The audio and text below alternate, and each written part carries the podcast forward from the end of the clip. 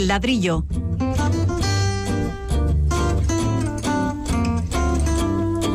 El programa divulgativo de Radio Vitoria dedicado a la arquitectura y el urbanismo.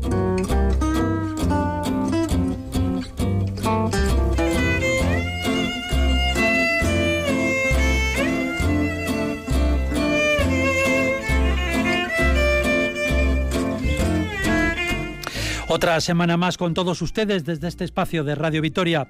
Hoy vamos a abordar con nuestros colaboradores las viviendas con peligro de derrumbe, al hilo de la actualidad. Luego el asunto del proyecto de manzana comercial de San Prudencio Dato General Álava, del que no hay noticias. Y después entrevistaremos a un cantero, un canteiro, que nos hablará de ese duro y bello oficio en vías de desaparición. Otro tema curioso para acabar, el bambú. Todo esto y más aquí, en el ladrillo.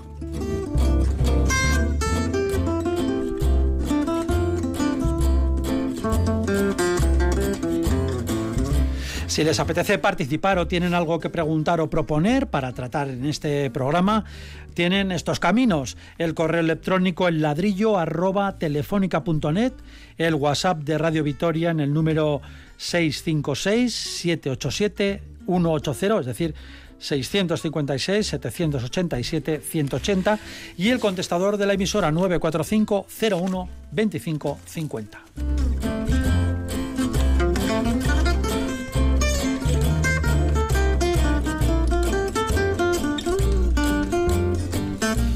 Como siempre contamos con nuestros colaboradores que aportan sus conocimientos a los temas en cada programa. Son los arquitectos y urbanistas Pablo Carretón, bienvenido. Buenas tardes a todos. Y Fernando Bajo, un saludo. Muy buenas. Del área técnica se ocupa nuestra compañera Olaya Sánchez. Les habla Paco Valderrama.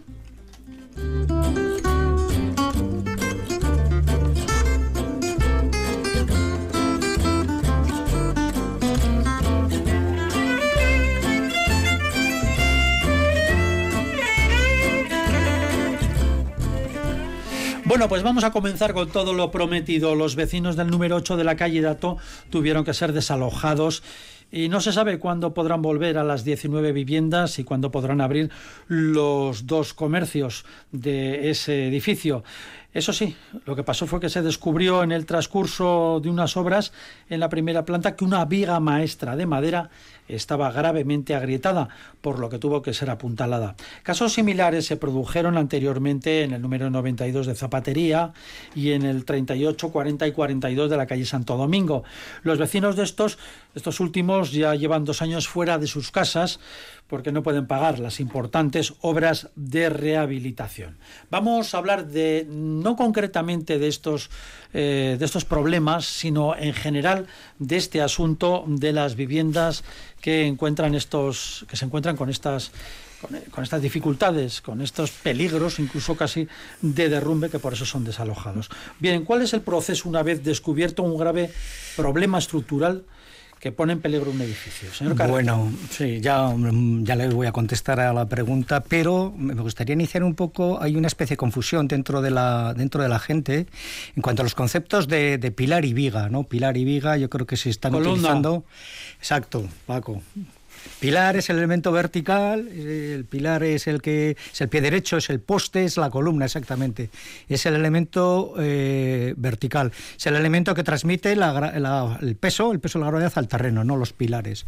La viga, la viga es el elemento horizontal, la viga, la viga maestra, como has comentado, o la jácena que principalmente eh, recoge las, las cargas o los, eh, o los, pesos horizontales, los de los suelos. La viga transmite a los pilares verticales y entonces eso va al terreno. Eh, en este tipo de siniestros eh, yo creo que hay que diferenciar como tres fases, ¿no? Tres fases eh, importantes. La primera, en el momento que surge, es inmediatamente la evacuación de los habitantes, la evacuación y el acordonamiento de la zona para, para, para evitar daños personales, ¿no? La evacuación y el acordonamiento.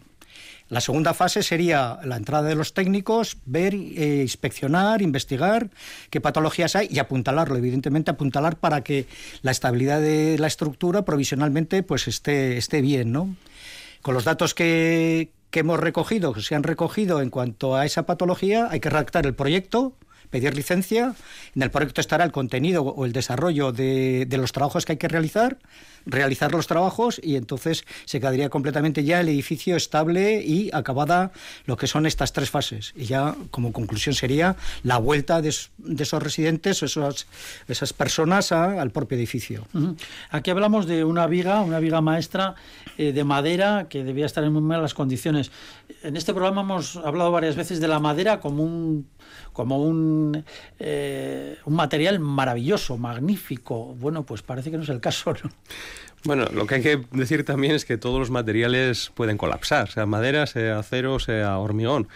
Eh, lo que pasa es que solemos hablar de madera porque da la casualidad de que las estructuras más antiguas suelen ser de madera, ¿no? Estas estructuras aporticadas, adinteladas, ¿no? De elementos verticales y horizontales eh, que hoy día pues presentan ciertas patologías y este es un caso de ellos, suelen ser pues estructuras de, pues, de hace 60, 70, 100 años o incluso más que evidentemente superan eh, la vida de uso de lo que es el hormigón o el acero que son materiales que se han venido utilizando tiempos más cercanos. ¿no?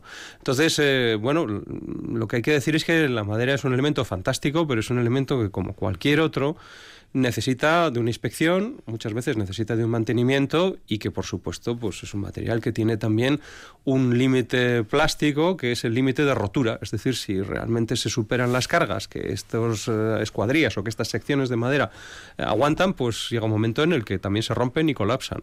Y evidentemente pues este es uno de esos casos, ¿no? Yo creo, fíjate que lo más importante que se puede aprender de esta lección, que bueno, parece que ya por lo menos si está apuntalado la cosa, mm, bueno, no es tan peligrosa porque se garantiza una estabilidad temporal. ya se ha hecho además el informe técnico, bueno, pues supongo cómo arreglarlo. habrán visto las causas, eh, habrán tomado medidas y supongo que ya se sabrá que, cómo, cómo acometer ¿no? este asunto. ¿no? Lo más importante que yo creo que debemos eh, sacar de estas experiencias es que eh, muchas veces cuando nos entregan la vivienda, pues parece que eso ya es algo eterno. ¿no? Decir, bueno, ya me han entregado la casa, ya no tengo por qué preocuparme absolutamente de nada. ¿no? Y, bueno, si la estructura es un elemento pues bastante estable, que dura unas, vamos a unos, unos, paréntesis de tiempo muy, muy amplios, lo cierto es que, claro, que también sufre la estructura y sobre todo estas estructuras de madera que, les afecta más el agua, les pueden afectar más los xilófagos, les pueden afectar más los cambios de humedad, las sobrecargas eh, no, no, equilibradas dentro de lo que es el piso del, de la vivienda o del edificio y que por tanto, pues... Sí, porque vamos metiendo más electrodomésticos. Claro, claro, claro. Y cambiamos el baño y muchas veces ni se quita el sobrepeso del suelo anterior y se ponen más tabiquerías, etcétera, etcétera. La cosa se va con el tiempo eh, haciendo más pesada y sin embargo no nos damos cuenta de que el elemento estructural sigue siendo el mismo y probablemente no se calculó o no se dimensionó para todo ese conjunto de actuaciones posteriores que existen. ¿no? Por eso yo lo que creo es que eh, ya que las estructuras tienden a no caerse inmediatamente, sino que avisan, y este fue el caso también, ¿no? por lo que se ha leído, por lo que se ha dicho en la radio, por lo que se ha visto, y por estos casos, pues siempre aparecen unas gretas, eh, aparecen unas deformaciones, los, los vecinos, eh, bueno, ya comentaban, pues sí, algo, algo vimos, ¿no?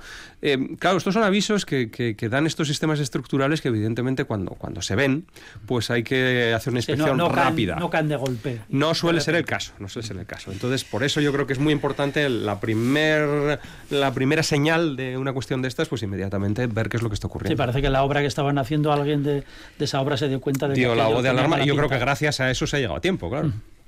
En ese sentido, en el sentido de las sobrecargas, eh, es curioso porque a lo largo del tiempo también lo que ha sucedido es que edificios de baja más tres alturas, de baja más tres, a lo largo del tiempo les, les han añadido uno o dos alturas más.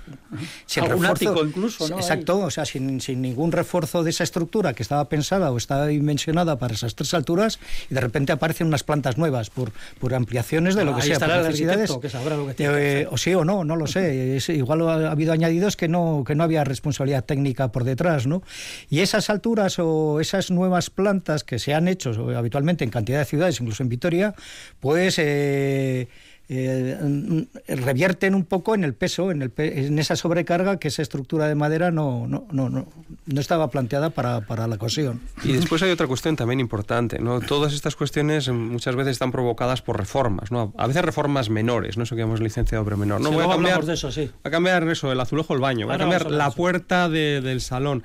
Claro, no nos damos cuenta que muchas veces eh, en las estructuras de madera que son evidentemente más limitadas que las de hormigón o de acero, muchas veces se utilizan todos estos mm, elementos intermedios de madera, es decir, marcos de puertas, eh, marcos hasta incluso de tabiquería, como elementos portantes, elementos que arriostran, que sujetan, que garantizan una estabilidad mayor a lo que es la estructura principal del edificio.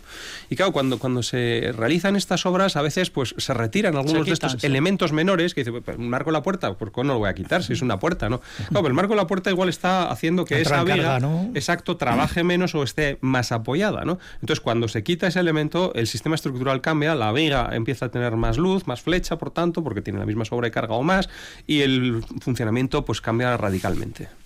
Luego hay otro aspecto también, que como hemos comentado al principio, el pilar y la viga. ¿no? Eh, cuando hay patologías en estos dos elementos, eh, yo creo eh, que es mucho más grave que hay una rotura de pilar que una rotura de viga, porque la viga al final la detectas, sabes dónde, dónde está concretamente las cargas que tiene, que al final son cargas de, forjado, ¿no? de viguetas, etcétera, y, y bueno, la tienes localizada. Mientras que la rotura de un pilar aguanta las cargas de esas vigas que, le, que se acceden a ese pilar, más posiblemente pilares que tiene por encima de él. Y entonces la rotura en, en un primer piso, teniendo cuatro alturas de, pilares de madera por encima, es mucho más compleja que, que una simple viga. Bueno, pues esto nos decía aquí en Radio Vitoria Maite. Maite es hermana de una de las vecinas desalojadas de Dato y que además, para más INRI, vive desde diciembre en un edificio apuntalado de la calle Ortiz de Zarate voy a hacer una obra, he pedido una licencia de obra menor, ¿vale? En un edificio histórico hay que tener en cuenta que todos tenemos que ser personas conscientes y, ver lo que vamos a hacer. Pero está claro que hoy en día hay gente que se pone a hacer cosas que no debiera hacer ¿eh? y no tiene un seguimiento por parte de. Entonces, lo que no puede ser es cuando ya está el mal hecho, es cuando entonces luego los demás vecinos pagamos el pato. Y eso no puede ser. Mm, Tendría que haber un seguimiento mayor en edificios, sobre todo, que son de madera o que tienen una estructura un poco más delicada. Bueno, que esto es una grabación de un programa de Radio Victoria de hace unos días en el que Maite pues hablaba de, de estas cosas. ¿Qué les parece esa reflexión de la...? Que, tiene toda la razón, evidentemente, pero vamos, yo creo que eso hay que hacerlo en cualquier casa de edificio, ¿no? Eh, no estamos acostumbrados a, colapsos generalizados de estructuras, ¿no? Pero, pero la estructura es, es, una cosa muy grave si pasa algo, ¿no? Porque sujeta todo el edificio y sujeta a las personas que hay dentro, ¿no? Entonces, cualquier actuación, por menor que sea, sí que debiera estar supervisada por lo menos por alguien que sepa algo y pueda decir, oiga, esto por favor no lo haga o esto tome estas precauciones porque puede tener consecuencias. Sí, si llegan al a ese momento de apuntalar es que evidentemente tiene un problema grave y tiene que contactar con un técnico para que, para que solucione esa, esa patología. Es lo que estábamos hablando también al principio. El momento que apuntalas es que tienes, tienes el problema y tienes que resolverlo técnicamente. Maite decía también que, bueno, que muchas veces se piden eh, permisos para tenerlo todo en orden de obras menores, pero luego pues se va la obra menor se va haciendo mayor. Va creciendo, bueno, pero eso es la picaresca, ¿no? Que existe en todos estos casos y es verdad que se ha hecho muchas cosas así, ¿no? Pero bueno, eso es una práctica muy generalizada y también muy peligrosa.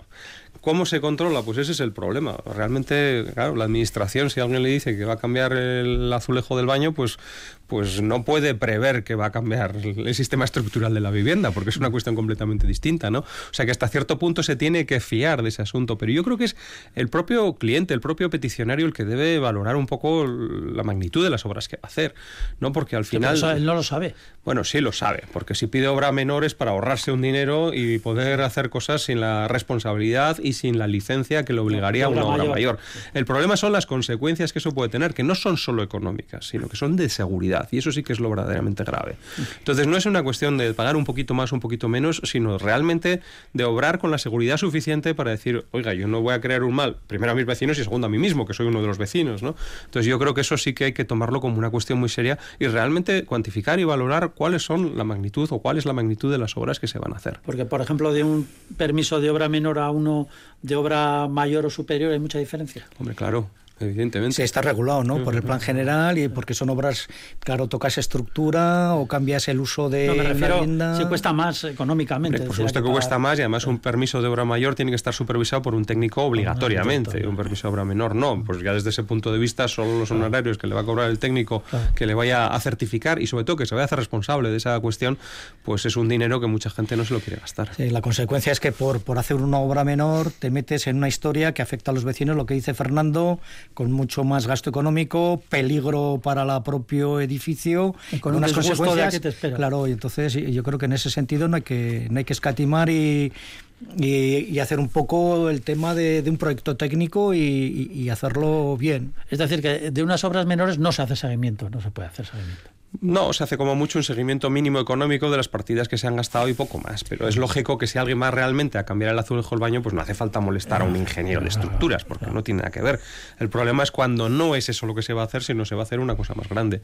Una obra menor es que abarca, tiene un abanico que abarca muchas cosas, ¿no? Desde cambiar el azulejo de una cocina porque tienes que sacar el escombro y ocupar un poco el vial público, pues a, tirar unos tabiques, cambiar el baño, cambiar la cocina, o sea, el espectro, sí. Por eso, cambiar la bañera, por ejemplo, por mm. una ducha. Bueno, pues si no se afecta a la estructura, tampoco hace falta nadie supervisando aquello como si fuera un... Sí, mientras no toques la estructura, otro ejemplo ya eh, entraríamos en, obra mayor, que un piso igual o una vivienda de 200 metros, quieres hacer dos viviendas, ¿no? Mm, ese, eso ya es una obra mayor en el sentido de que número de viviendas de ese, edificio, una serie de iluminación, ventilación, ¿no? Entonces ya es una obra mayor o necesita de un técnico para cumplir una normativa que se exigen a, a las viviendas.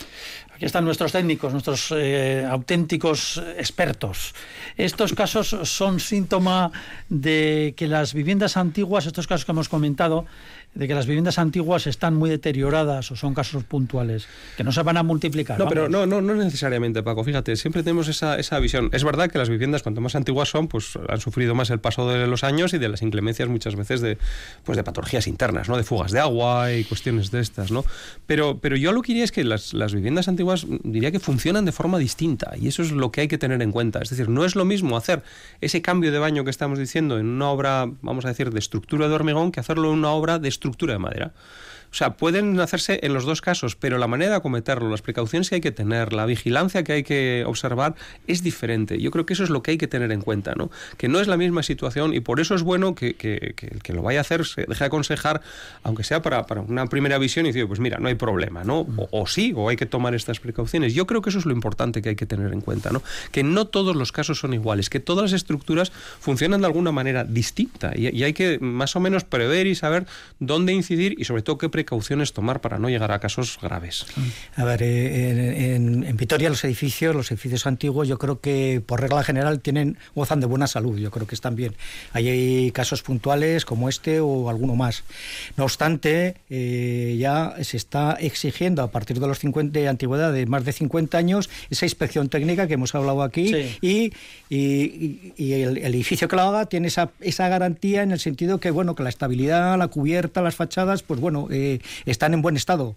Y ese propio informe técnico puede decirle que parece que hay un, un, asentamiento, puede haber una flecha en una viga que ha cedido, etcétera, ¿no? Y entonces, pues en el propio informe le van a aconsejar los plazos que tiene que, arreglar o no, o, una serie de, de, patologías que pueda haber el, el, propio técnico que ha redactado ese informe. Entonces, en ese sentido, esa inspección es, es importante. La inspección técnica de viviendas, ese ITV famosa del que tanto se lleva hablando y que es, es fundamental. Bueno, pues dejamos esta cuestión, cambiamos, vamos a hablar de otra, eh, dejamos este asunto al que sin duda pues volveremos más adelante. Y no nos vamos muy lejos, la verdad. Eh, estábamos en la calle Dato, el número 8, que es la que, el, que nos da motivo para hablar de lo que hemos escuchado hasta ahora. Nos vamos unas decenas de metros y esta es la pregunta que nos envía Camilo Mena. Camilo Mena dice, las obras de la operación comercial de San Prudencio Dato General Álava Creo, dice, creo que están paradas hace mucho tiempo, o al menos no se ve movimiento en las fachadas ni tampoco en el patio trasero al que ha cedido. ¿No tendrían que quitar las vallas y contenedores de estas calles si no hay actividad? La verdad es que pues no sabemos nada, a pesar de que eh, insistentemente los medios de comunicación y Radio Victoria en particular, pues hemos pedido información para que nos cuenten un poco cómo va ese proyecto y tal y cual. Y bueno, nos cuesta, nos consta también que en el ayuntamiento pues tienen cierta inquietud con este proyecto que está muy relacionado, tal vez como solución parcial con ese problema de la desertificación del, del centro. En fin, la pregunta que nos hace eh, nuestro oyente es eh, la que hemos, la Camilo Mena, es esa. ¿No tendré que quitar las vallas y contenedores si no hay actividad? Bueno, yo, creo que es una, una, afirmación y una pregunta, ¿no? Primero, nuestro oyente pues ha certificado algo que todos más o menos pues advertimos, ¿no? Si pasamos por ahí nos damos cuenta de que si bien antes había un trajín de camiones, salida de contenedores, maquinaria, pues retirando escombro, incluso aporte de material, ladrillos, hormigón, pladur, etcétera, etcétera. Ahora la verdad es que se ve o muy poco o casi ningún movimiento, ¿no? Alguna persiana abierta y poco más, ¿no? Ni ruidos, ni, ni movimientos de camiones, ni de maquinaria, ni nada parecido, ¿no? Bueno, yo creo que eso es algo que podemos constatar todos, ¿no? La segunda, eh, que es su pregunta, yo creo que es, eh, es lógica, ¿no? Dices, oye, si nos están haciendo obras, pues, pues cerramos y quitamos todos estos estorbos, ¿no? Porque, porque eso es así, es lógico, ¿no? Yo lo que pasa es que hay que decir varias cosas. Primero, eh, la licencia de estos derribos y de estas actuaciones eh, tendrá un periodo de vigencia y eso es lo que primero hay que consultar, es decir, cuándo estaba previsto acabar estas obras, con la fecha de comienzo, es decir, cuál era su plazo, y si se ha cumplido ese plazo y no se ha pedido prórroga, justificando realmente por qué es esta prórroga, pues, pues evidentemente las obras deben de terminar, ¿no? Y segundo, yo creo que también es un deseo de, todos, ¿no? Es decir, cuanto antes quiten esas vallas del medio de la calle San Prudencio, que son un estorbo y que, y que no dan más que guerra al, tráfico de, de, suministros que hay pues todas las mañanas, ¿no? A los propios peatones, ¿no? A los que salen de sus portales también, que muchas veces salen y, tienen que mirar primero a ver si ven algún patinete de estos o alguna bici, ¿no? Yo creo que son, son, son estorbos que, son necesarios mientras se están haciendo obras, pero desde luego que si, si, las obras ahora no se están ejecutando, pues evidentemente habría que quitarlos. En resumen, esas, esas eh, obras tienen unos permisos y, un plazo. Y un plazo. Hay que ver si el plazo se ha agotado o no y si se ha pedido un nuevo plazo en virtud de o que las obras han ralentizado o que hay más obras que hacer. En ese caso, pues evidentemente, si el ayuntamiento lo considera pues eh, adecuado, tendrá que establecer un nuevo plazo para esas obras o para esa para esa amplitud que se solicita. Sí, eh, yo creo que el promotor eh, presenta un proyecto, solicita la licencia, le concede la licencia para un tipo de obra que puede ser o bien derribo o adecuación de los propios locales interiores, yo creo que es una obra principalmente intrínseca de la manzana. O sea, las fachadas yo creo que se van a tocar muy poco porque los pórticos, los huecos, etcétera, están ya están ya la alineación, las fachadas están hechas, ¿no? Prácticamente es interior. Eh, entonces, en la concesión de esa licencia, que la tiene evidentemente, tiene unos plazos que pueden ser 12 meses o 18, ¿no? Depende de lo que lo que haya solicitado. Y durante ese plazo eh, el promotor legalmente está ocupando el vial público y tiene ese plazo para, para habilitar esa, vamos, para, para rehacerse esa, esa obra de acuerdo al proyecto.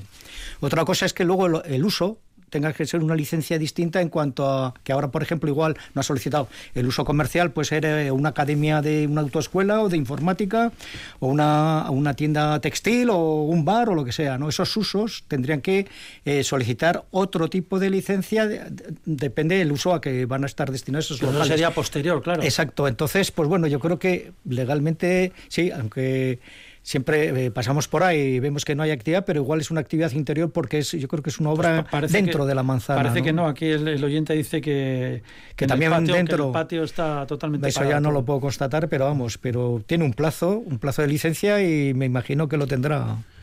En cualquier caso, cuanto antes se quiten esas vallas, yo creo que para todos mejor, incluso para los propios contratistas y el propio promotor, que no querrá seguir para la ciudad, por ese estorbo ahí, ¿no? Está claro.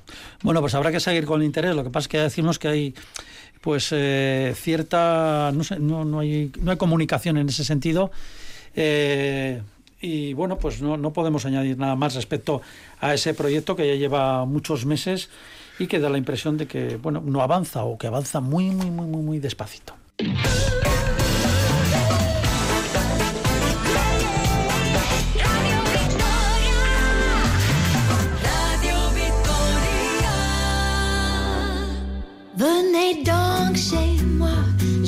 Invite. Il y a de la joie chez moi, c'est merveilleux. À côté des étoiles, j'habite. À deux pas du ciel, toujours bleu. J'attendrai chez moi votre visite. Là-haut sous les toits, dans mon logis je reçois. Venez, venez vite, c'est gentil chez moi.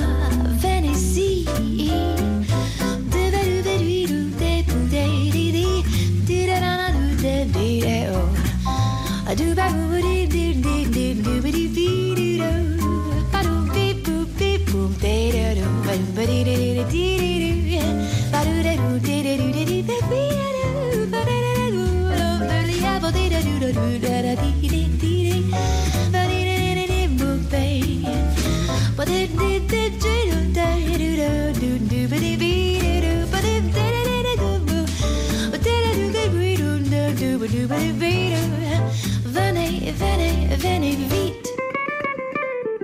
El ladrillo, el programa divulgativo de Radio Vitoria dedicado a la arquitectura y el urbanismo.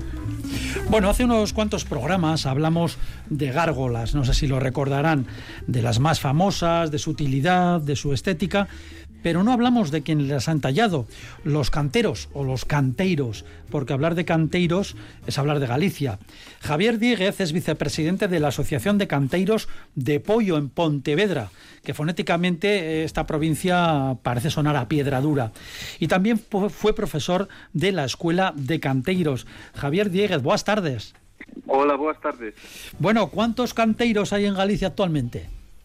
Bueno, pues podemos, mm, es difícil de decir, ¿no? Lo que sí que podemos decir es que sobre unos 2.000 han salido de la escuela de pollo. ¿En cuánto tiempo?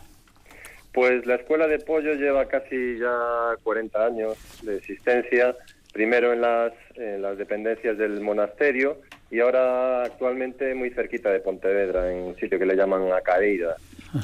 2.000 canteiros en 40 años. Ahora mismo, ¿cuántos eh, jóvenes eh, se están, o no tan jóvenes, están aprendiendo el oficio?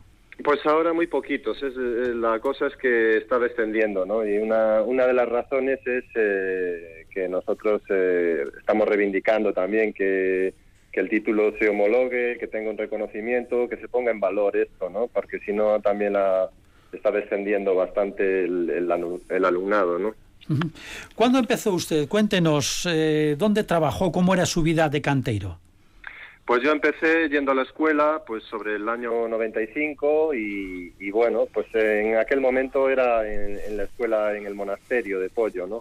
Y allí la verdad es que fue una, una época muy feliz, siempre recordamos como eh, los que allí vivimos como una de las épocas más felices de nuestra vida, ¿no? Eh, como alumnos disfrutamos mucho de, ese sitio tan mágico que es el monasterio de Pollo y, de, los profesores que, tuvimos en aquel momento. Y, bueno, sobre todo el, el compañerismo, es casi un sentido de gremio, ¿no? de grupo y, que lo, disfrutamos mucho, la verdad. ¿Y echó brazo usted? ¿Echó, echó músculo? Sí, la verdad es que al principio me recuerdo las primeras veces, que los el primer año sobre todo, es un año entero todo trabajando totalmente a mano. Vaya agujetas. Sí, sí, yo me, acuerdo que estaba con las manos, eh, con, el puño cerrado de noche y cómo, cómo latían mis manos, ¿no? Y la verdad es que, que sí, hay que, hay que pillar callo. ¿Dónde, ¿Dónde trabajó? ¿Alguno de sus trabajos o su trabajo más importante, del que esté más orgulloso? Yo, trabajé con, con escultores, eh, trabajé... ¿Sí? Parece que tenemos algún problema con la comunicación. Sí, bueno, pues vamos a, vamos a seguir con un poquito de música mientras recobramos esta, esta comunicación, a ver si es posible, con eh, Javier Dieguez, que es eh, pues vicepresidente de la Asociación de Canteiros de Pollo en Pontevedra. Vamos a seguir con él, a ver si recobramos esa comunicación en unos instantes. Ma se nata in Italia, non c'è sta tu l'americano, tu puoi fare l'americano.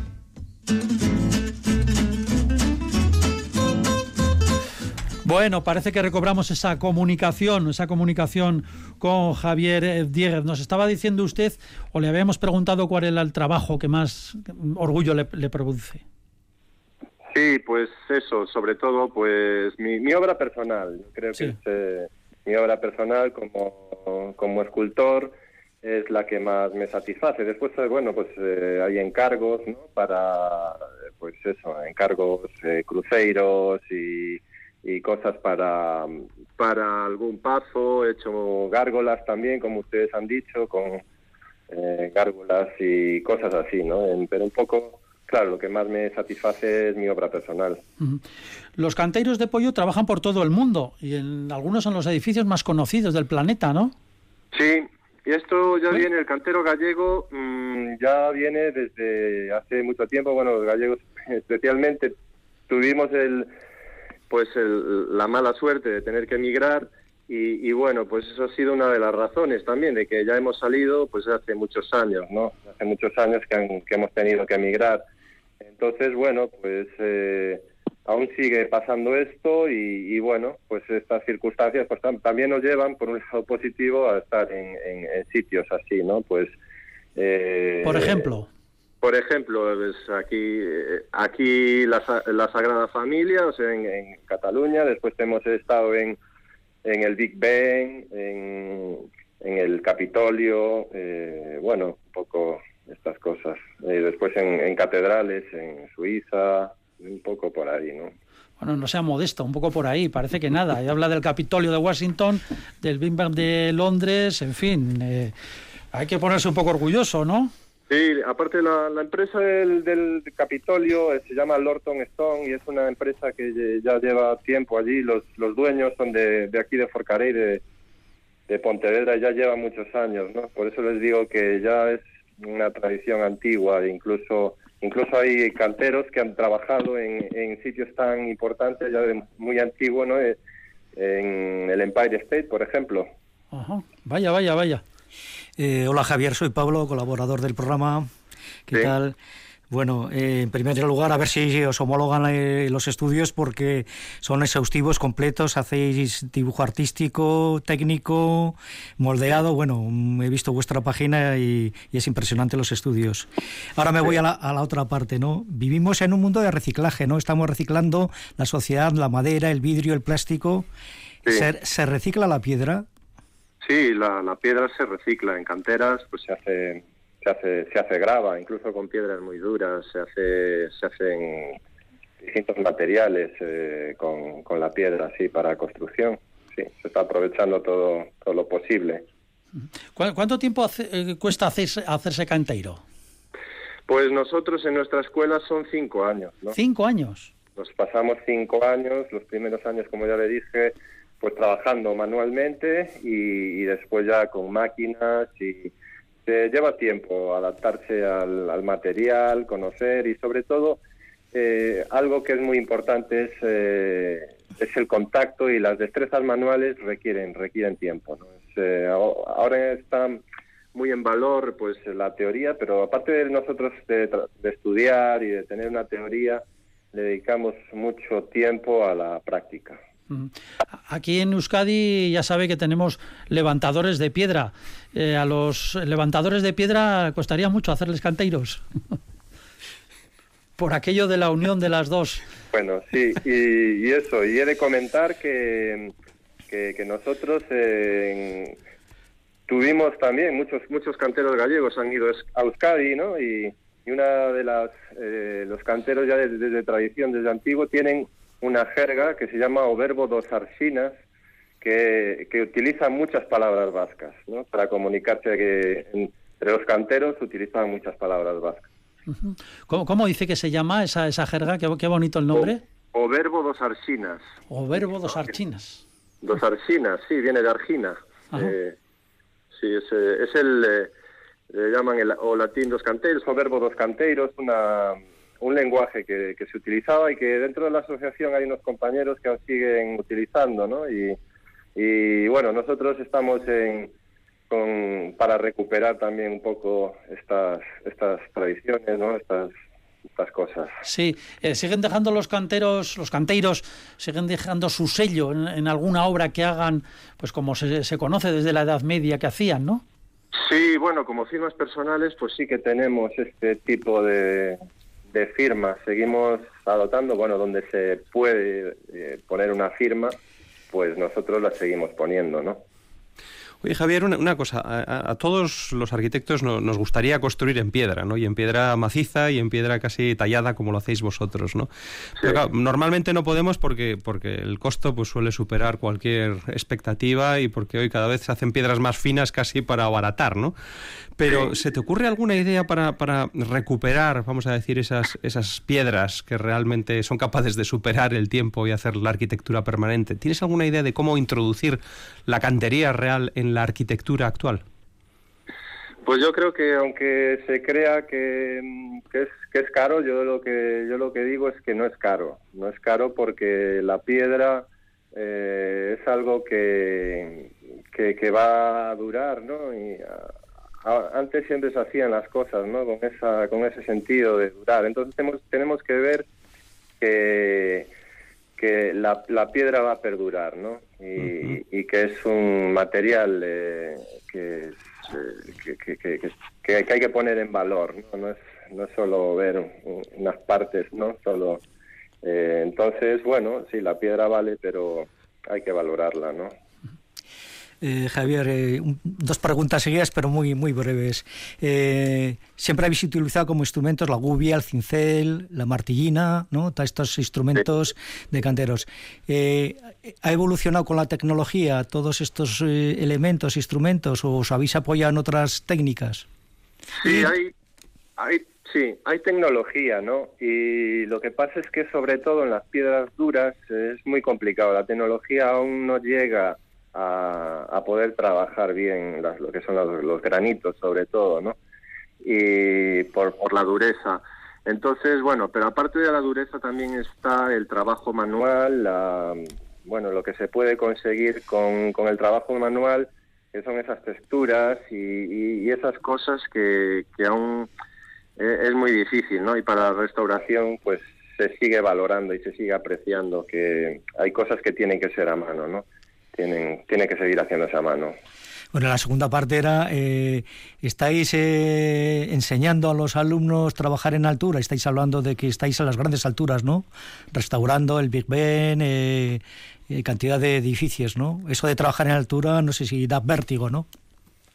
Sí, bueno, es cuestión de, de costumbre, ¿no? Hay que, hay que acostumbrarse y, bueno, esto se, se pilla rápido, ¿no?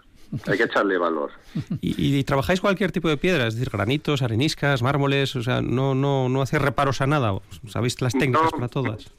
En principio no. Mm, eh, sí, yo eh, casualmente he estado, he estado en Donosti también, trabajando en, en arenisca, ahora mismo este, estoy trabajando en, en mármol y granitos, sí, en distintas en distintas piedras, no, no hay problema. Y bueno, ¿y hay mucho paro? ¿Está bien pagado el ser canteiro? Bueno, nosotros queremos que, que se pague mejor, ¿no? Y sobre todo que, que, si se, que se pague mejor aquí, que se ponga en valor. Por eso eh, nuestra queremos la homologación y una regulación, una puesta en valor. Eh, actualmente hemos estado en la Junta de Galicia, pidiendo que se homologue nuestro título, que se reconozca para poner en valor y para que una vez nuestros estudios se reconozcan, pues se pague más también.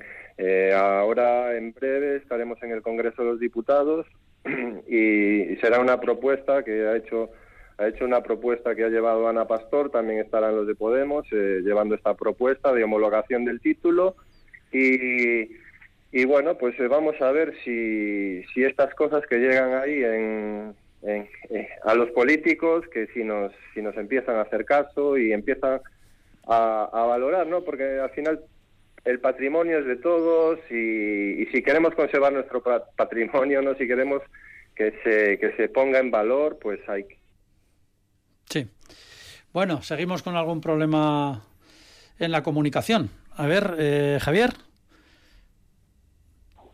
Sí, Sí, Javier. Sí, ahora, a ver, ahora sí. ahora sí. Ahora Parece que teníamos otro problema ya con esto. Bueno, vamos, vamos a ir terminando. Decía que iban a ir al Congreso los diputados. Igual están tallados los leones, ¿no? O alguna columna del Congreso que lo tenga. Allí aún de momento no, no hemos estado, pero Bueno. bueno, si, si hay que ir, se va. Si hay que ir, se va. Y bueno, y la, y la pregunta, la última, es con este problema de la homologación y del reconocimiento de estudios de cinco años, ustedes llevan 40 años trabajando, 2.000 alumnos. Bueno, ¿por qué no se reconoce eso? Parece que es algo obvio, ¿no? Bueno, ya sabemos que en Galicia tenemos eh, a veces mala suerte, ¿no? Con, los políticos y sobre todo las diputaciones, que es un problema. Nosotros en la Diputación de Pontevedra eh, hemos tenido muy mala suerte, pues en, en todo este tiempo con distintos grupos políticos no se ha conseguido y, y, bueno, pues discrepancias que unos que otros, eh, al final esto está sin, sin hacerse. Muchas promesas, continuas promesas de,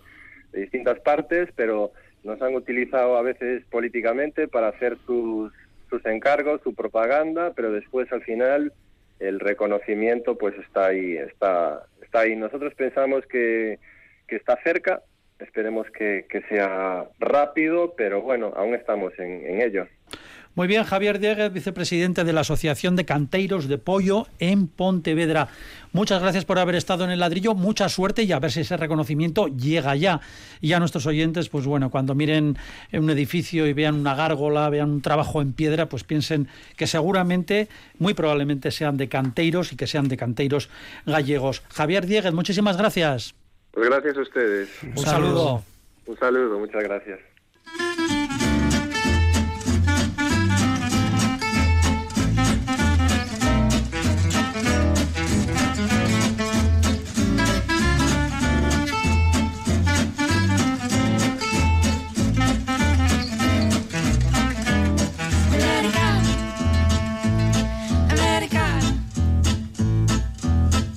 Porta cazzone con uno stammarrete. Una cupolella cavizierra isata Passa scampagnando patulete Come nuova papa per far guardare. Tu vuoi fare l'americano, americano, americano. Senta me chi lo fa fa vuoi vivere alla moda, ma se bevi whisky and soda, poi ti senti disturbato. Tu ballo rock and roll, tu gioca a baseball, ma sono lì per cammel. Chi te li dà la borsetta di mamma, tu fare l'americano, americano, americano. Ma se nata in Italia, sientame, non c'è sta niente napolitan, tu puoi fare l'american, tu puoi fare l'american.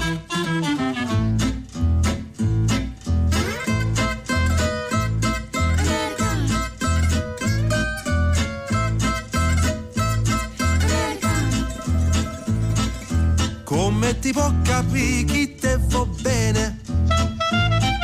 Se tu la parla mezza americano Quando fa l'amore sotto la luna. Come ti vieni in capo di I love you. Tu vuoi l'americano, americano, americano. Sienta me chi ti fa fa. Tu vuoi vivere alla moda, ma se bevi whisky and soda, poi ti senti disturbato. Tu ballo rock and roll, tu gioca a baseball, ma sono lì per camel. Chi te li dà la borsetta di mamma? Tu vuoi fare l'americano, americano, americano. Ma sei nato in Italia, sientame, non c'è sta niente a fa, o che tu puoi fare l'american, tu puoi fare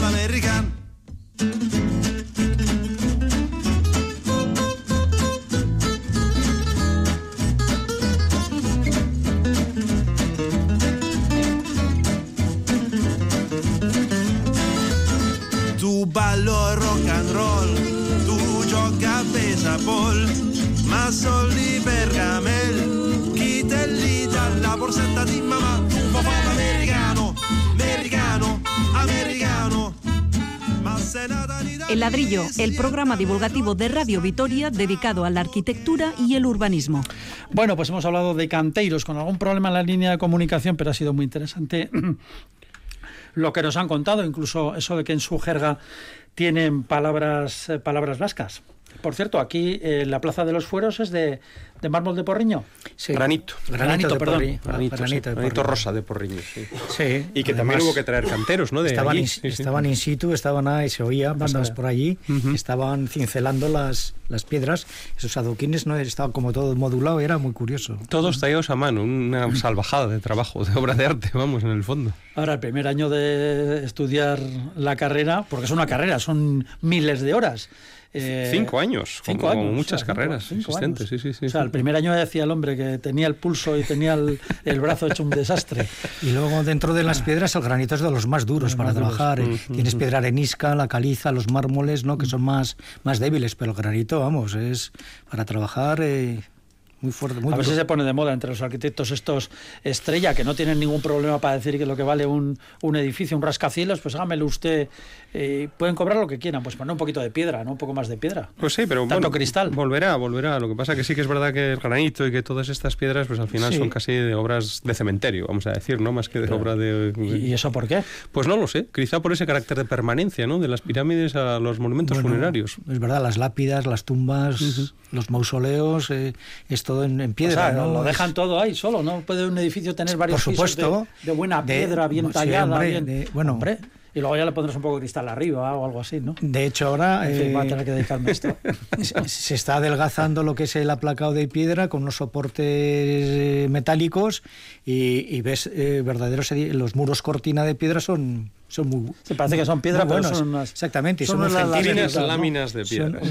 Son dos centímetros Bueno, pues de, como decía Fernando micrófono cerrado cuando mientras escuchábamos esa deliciosa canción de americano, eh, decía bueno de la dureza de la piedra a la flexibilidad del bambú y es que vamos a hablar del bambú ahora. Fíjense, hace un tiempo se celebró en Madrid el primer simposio ibérico del bambú que por cierto no es un árbol o un tipo de árbol, es una hierba, esto es curiosísimo, es una hierba. Vamos a hablar del bambú, de lo que puede suponer para las construcciones y que apenas se usa entre nosotros, es algo casi desconocido, pero lleno de posibilidades en la arquitectura y en el diseño de interiores y también de objetos. Y según dicen los que utilizan el bambú o lo promueven, casi todos son ventajas, es duro pero flexible, alguna especie crece hasta un metro al día, ahora que todo tiene que ser sostenible, pero aquí suena un poco exótico, a Asia o incluso a Sudamérica, Eh, no sé, ¿está regulado el bambú? ¿A ustedes les convence? ¿Han trabajado con él? Bueno, la verdad es que el bambú mm, tiene sus ciertas apariciones, vamos a decir, en el mundo de la construcción. A mí me ha tocado en un par de congresos así, oír algunas charlas de bambú, y lo que cuentan siempre es fascinante. No solo lo que dices tú, que es un material muy resistente, muy flexible, antisísmico, ¿no? En muchos lugares, ¿no? Porque aguanta bien los movimientos, que además es sostenible porque, porque no solo gestiona bien los bosques, sino porque encima es uno de los mayores eh, eh, depósitos de CO2 hoy día, ¿no? Y eso, claro, es una cuestión fundamental, ¿no? Que crece, que se regenera, etcétera, etcétera, etcétera, ¿no? Pero sin embargo, no sé por qué no termina de cuajar el bambú. Hay algo de mobiliario en bambú y es verdad que en Asia se utiliza incluso para el andamiaje y demás, pero, pero en estas latitudes, desde luego, el bambú no se utiliza en La construcción. T4 de Barajas, el techo es de bambú. Sí. Bueno, pero una cosa eh, Es un vamos, sí, revestimiento, un es un revestimiento. Es decir, hay, hay, hay alfombras, hay pavimentos de bambú, hay, Hay suelos de mobiliario, hay bambú suelos de bambú, sí, sí. suelo. Pero bueno, son, son cuestiones, vamos a decir, superficiales, no, no son cuestiones, vamos a decir, estructurales y de forma masiva del uso de la arquitectura. ¿no? Bueno, en primer lugar, no está regulado como sistema estructural, a pesar de que se utilice en muchos lugares del mundo. ¿no? Eh, eh, en segundo lugar, pues bueno, todas esas construcciones de bambú que vemos en la selva pues son muy bonitas, muy espectaculares, muy orgánicas, ¿no? Pero claro, en climas como este, pues lo del bambú ya, ¿no? Los cerramientos, la estanquidad, las infiltraciones, Es que hay cuatro bajo cero y el pues eso, son más difíciles de, de- de fijar, ¿no? Eh, hay otras cuestiones importantes de las que no se suelen hablar, que son pues los hongos, ¿no? Los hongos les afectan al bambú, los cambios de humedad le afectan al bambú, Eh, los rayos ultravioleta le afectan enormemente al bambú. Es decir, tiene, tiene sus inconvenientes también, que bueno, pueden paliarse si se tienen en cuenta, se protegen, etcétera, etcétera, pero, pero bueno, no todos son ventajas, ¿no? Y después hay, hay que también hablar de que bambús hay un montón de especies distintas, ¿no? Hay como tres familias fundamentales, en realidad hay una que es la que se puede dedicar a la construcción, que es la bambusa, por así decir, y ahí hay varias, varias clases de bambú. Aquí el más, eh, el, que se ha introducido más y el que se sigue intentando introducir es el que viene de Latinoamérica, en concreto la guadua que es un, es un bambú muy grueso, que viene además muy recto, nace ya con el diámetro que va a tener durante toda su extensión de la planta. No va, engordando. No va engordando y por tanto tiene siempre la misma sección y no, no varía más de 5 milímetros eh, por metro de espesor, es decir, que es un material casi que parece industrializado, ¿no? porque tiene unas tolerancias mínimas y una regularidad perfecta. ¿no? Y ese material pues sí que se importa, sí que se puede obtener, porque hay importadores reales que vienen, vamos, que tienen convenios con los explotadores del lugar, y, se hacen cosas pequeñitas, ¿no? Pero, pero no se llega a realmente a construir una gran, un gran edificio ¿no? con, con, este sistema, a pesar de que, como digo, vemos en, la selva y en muchos sitios muchas bueno, y la, arquitectura japonesa clásica, que sería sin el bambú? Bueno, la arquitectura clásica japonesa, más que bambú, son pequeñas escuadrillas de madera. Con el bambú se usa en algunas cuestiones... Eh... Otro suspenso más. pero, pero no, los, los japoneses son fantásticos carpinteros y utilizan, por ejemplo, más el cedro y otras maderas muy ligeritas que las hacen de, de forma fantástica. ¿no? Pero bueno, que es verdad que en el sur de Japón, en las zonas más tropicales, sí que usan también bambú, ¿no? Pero siempre, eh, siempre asociado... Gracias por salvarme un poco. No, siempre en esas, en esas latitudes, Paco, que, que bueno, que hay que no hay las necesidades de protección respecto del medio ambiente que tenemos en estas latitudes. Sí, yo al hablar de construcción y de arquitectura siempre hemos mirado a lo local, ¿no? y en cuestión de maderas, pues eh, ahí tenemos eh, el roble, el pino insignis, todas estas maderas que, que las hemos estado utilizando habitualmente. También han avanzado y han cambiado la tecnología y entonces ya se utiliza mucho no ya las secciones de madera enteras, sino madera laminada, que se dice, ¿no? que son láminas encoladas, que tiene gran diversidad en cuanto a luces. Yo no sé si el bambú en cuanto a vigas, el hacer elementos horizontales, no sé cómo funciona. Me suena muy lejano el bambú eh, profesionalmente y, aparte de todos los hándicaps, que bueno, tiene cosas en pro y en contra, pero también es un poco la distancia, ¿no? el transporte de, de, este, de este tipo de material que no se da aquí. Y mientras tengamos aquí esta tecnología de madera laminada próxima, con aserraderos que las están fabricando y que dan buenos resultados, me parece que, que, habría, que habría que esperar, sí, exactamente. Yo no, vamos, eh, aparte si un cliente te puede decir que quiere la casa de bambú y él importa ese material, pues bueno, habría que, que adecuarlo, pero mm, de momento yo veo como una especie de distancia en cuanto a la, a la, posibilidad aquí, ¿no? En, lo local, de utilizar el bambú. excepto en revestimientos, suelos. Es decir, si el bambú viene ya mecanizado y viene ya industrializado y viene ya, vamos a decir, manufacturado, perfecto. Pero la tecnología de construcción en bambú, con esas grandes, por ejemplo, los, los fantásticos andamios, ¿no? Que, hay en Singapur. andamios, de... andamios de rascacielos hechos de bambú. y esto, ¿no? Y suben los indios por los. Nosotros no, tecnología, no lo podríamos construir porque no sabemos. son expertos, además tienen eh, trabajadores expertos que los atan con, también con bambú. Sí, sí, sí, están, atados. Y, se mueve el andamio, arriba se está moviendo. Pues.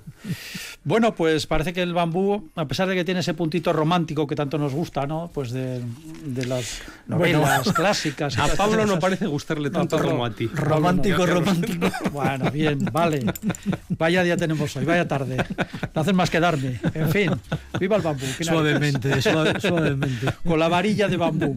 Bueno, bromas aparte, vamos a cerrar ya el ladrillo. Muchísimas gracias a nuestros colaboradores. Esperamos que ustedes lo hayan pasado bien con nosotros, hayan aprendido algo, se hayan divertido, bueno, por lo menos que les hayamos entretenido aquí en el ladrillo de Radio Vitoria. Fernando Bajo, Pablo Carretón, hasta el próximo día que aquí estarán delante del micrófono. Hasta la próxima. Hasta, la, próxima. Y a ustedes, mil gracias por escucharnos, pero sigan con nosotros, sigan aquí en la sintonía de Radio Vitoria. Agur, chao.